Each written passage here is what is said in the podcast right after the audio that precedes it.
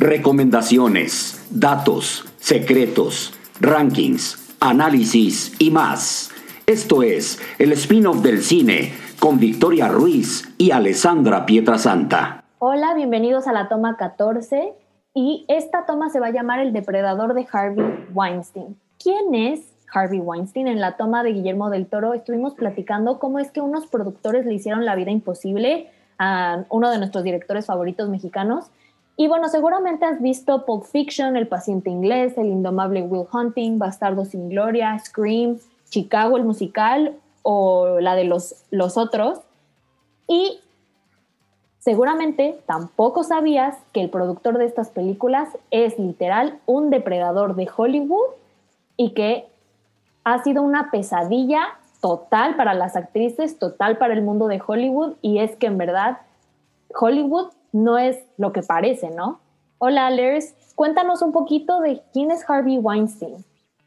Hola Vix, ¿cómo estás? Y como nos mencionaste, y muy bien acertado, es un depredador. Este señor tiene 68 años y es productor de cine. Y este señor Vix ha sido acosador sexual de más de 80 mujeres, entre ellas famosas actrices, que ahorita vamos a platicar un poco de sus casos. ¿Qué fue lo primero que pasó con Harvey Weinstein? Bueno, él, él nació en el 52, tiene 68 años y nació en el seno de una familia judía en Queens en Nueva York.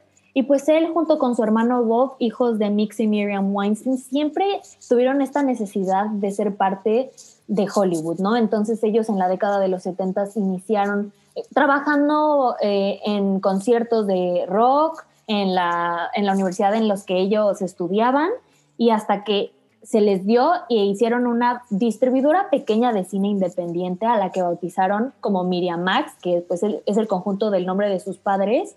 Y pues inició con pequeños proyectos de conciertos, porque en verdad era lo único eh, de lo que estaban especializados, pero a partir del 89 empezaron a tener resultados bastante modestos, entonces la primera película que ellos eh, distribuyen en sí es Sex, Lies and Videotape, y esto convierte a la distribuidora como uno de los mejores estudios independientes de Estados Unidos. Y en ese mismo año también distribuyen una película de Pedro Almodóvar que se llama Átame. Entonces, a partir de ahí, ellos se empiezan a hacer notar en la industria y cómo es que ellos, teniendo poca experiencia y no como las productoras gigantes, pues, em, pues empezaron desde abajo, no cobrando tanto. Entonces, esto le dio oportunidad a jóvenes directores poder incluir sus films eh, al catálogo de ellos. En 1993, ellos eh, tienen un éxito con una película que se llama El Juego de las Lágrimas, que es una película que sale de Forrest Whitaker, que gana un Oscar a Mejor Guión Original y entonces Disney les ofrece 80 millones de, dólares para la exclusividad y les hacen un, un, trato consolidado con ellos y pues eso fue lo que los lanzó al frente de las productoras, contratos también con, los, con diferentes directores como Quentin Tarantino. Y Miriam Max fue la que produjo Pulp Fiction. Weinstein estuvo como partícipe en muchas buenas películas y por lo mismo tenía muchos contactos, tenía muchos acercamientos con actrices, con actores y él sentía que podía tener mucho poder entre ellos porque él decidía, ¿no? Si estaban o no en la película, si obtenían o no el papel. Desde Mirimax, desde esta eh, productora independiente que creó con su hermano y por ello él acosó a muchas actrices como Angelina Jolie, Cara Delevingne, Salma Hayek también. Y es de verdad desagradable leer lo que ellas tras un reportaje que se publicó en el 2017 en The New York Times en donde hablaban sobre todo este depredador sexual que era Harvey Weinstein durante 30 años en la industria de Hollywood y desde ahí se creó el movimiento Me Too, que bueno, se retomó porque en 2006 fue cuando hubo un acercamiento a este movimiento en 2017, se armó todo en redes sociales con hashtags y fue cuando actrices muy conocidas decidieron hablar sobre esto, ¿no?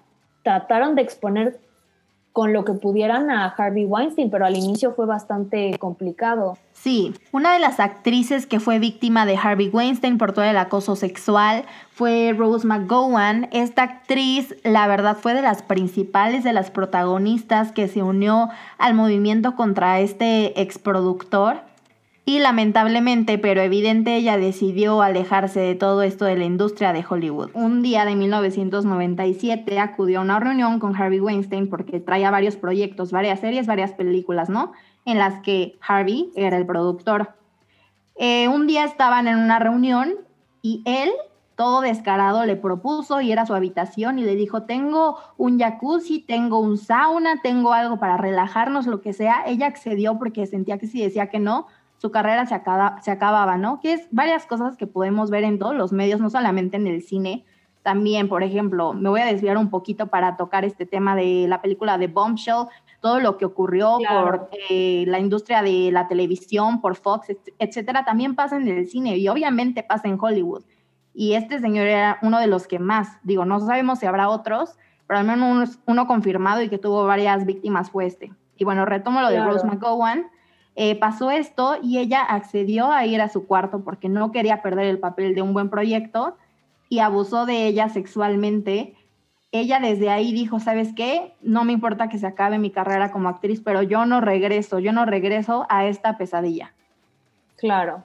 No, y es que además, a mí lo que me parece increíble es que la gente, y estoy haciendo como que entre comillas en los eh, con los dedos porque en verdad la gente decía que ellos no sabían nada. O sea, Jennifer Lawrence aparece en películas con, bueno, en películas, en fotos de los premios con Harvey Weinstein. Meryl Streep trabajó con él y varias de ellas dijeron que ellas nunca supieron las cosas que hacía Harvey Weinstein.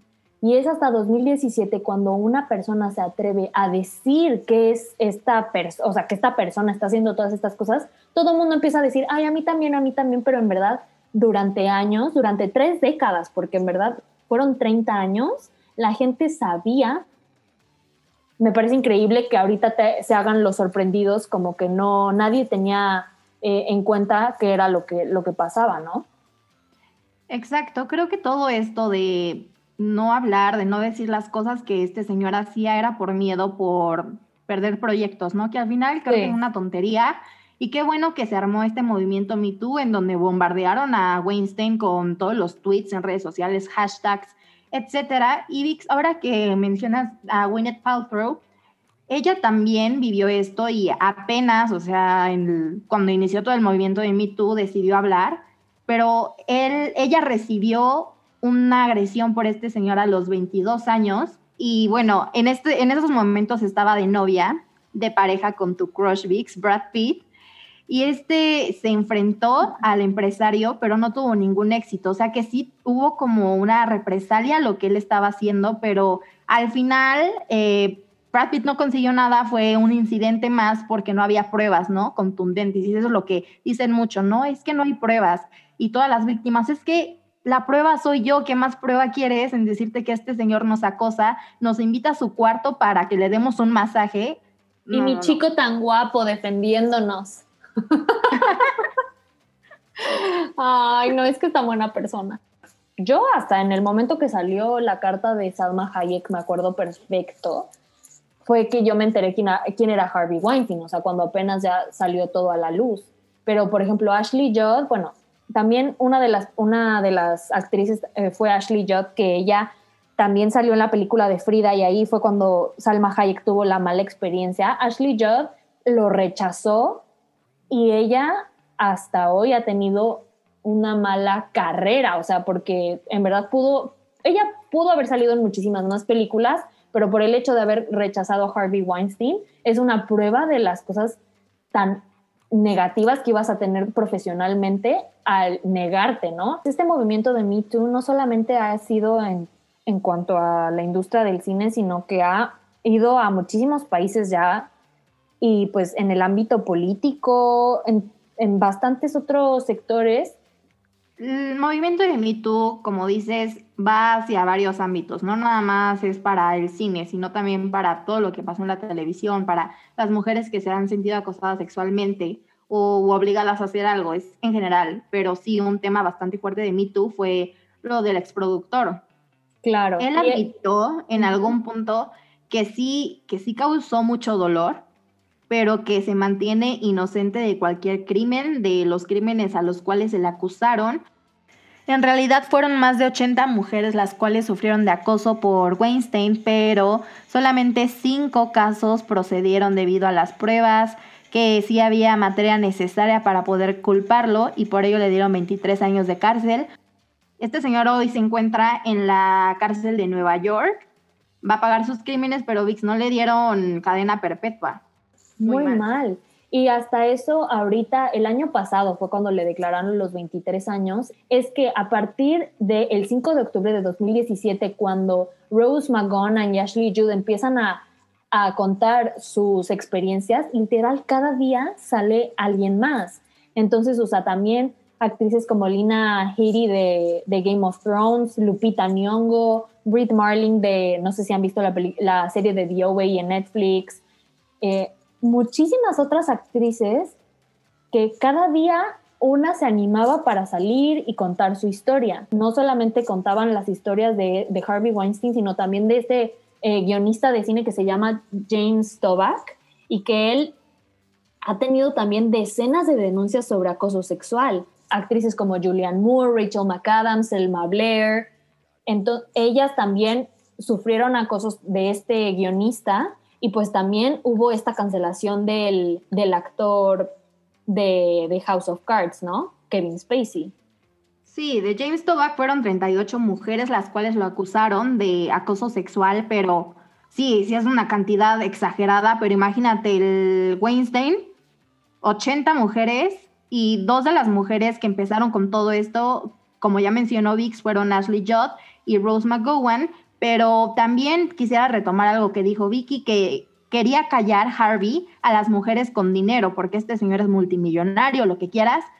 Y en un 2017, en un día de 2017, eh, Rose McGowan recibió una propuesta de Harvey para que se quedara callada, para que no dijera nada acerca de la violación que ocurrió, no sé, 20 años antes, y le dio un millón de dólares para que ya, ¿no?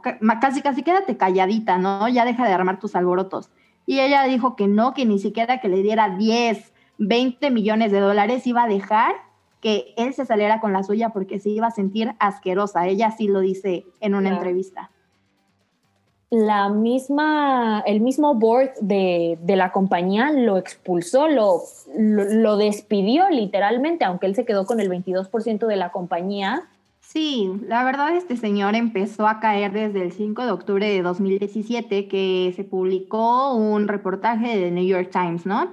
Luego fue despedido de su propia empresa, como dijiste, VIX, en eh, igual 2017, en 2018 The Weinstein Company se declaró en quiebra, empezaron a llegarle más y más demandas desde el movimiento de Me Too, de todas las redes sociales, se declaró inocente en el primer caso al cual se le, se le, se le declaró supuestamente culpable, pero fue no, el 5 de junio de 2018.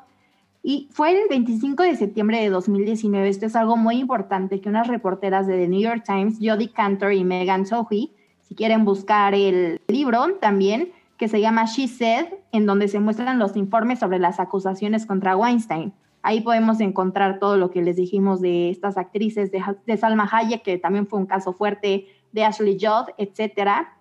Y así fue cayendo, cayendo, cayendo, hasta que en febrero de 2020 comenzaron los alegatos finales contra su proceso y ya fue que se le dieron 23 años. Él de hecho salió antes, estuvo encarcelado, dio una fianza, lo sacaron, pero dijeron ya en febrero de 2020. Esto no puede suceder. Este señor sí es culpable de los cinco casos. Creo que fueron tres o cinco de los que sí fueron confirmados porque había suficientes pruebas para poder condenarlo. Cinco de los 80, imagínate. entonces, no. no. es justo esto, ¿no? Que se le haya dado 23 años, porque podía variar entre 5 a 23 años por los delitos que él había cometido, pero como lo de las otras mujeres no había pruebas, simplemente ellas eran las pruebas, entonces no había lo suficiente, la suficiente materia para decir tienes cadena perpetua. No, no lo hubo y por eso muchas mujeres de las cuales eh, actrices famosas hablaron se sienten indignadas, ¿no? Porque su voz, pues al final no fue bueno para poder condenarlo, pero sí para poder cancelarlo, Vix, porque ese, esa es la palabra, cancelar a este señor.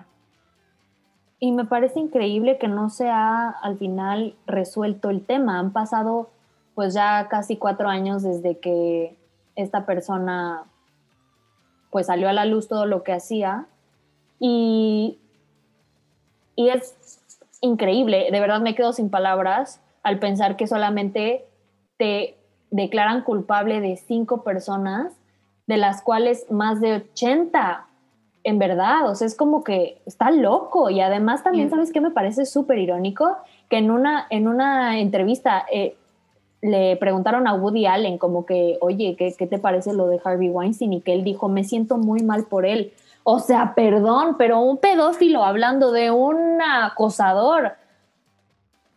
Habiendo tantas víctimas, ¿cómo nadie se pudo haber dado cuenta? ¿Por qué no los directores con los que trabajó Harvey como Tarantino, como decías, Tom Hooper del discurso del rey, varios no se pudieron haber dado cuenta de, la persona que era.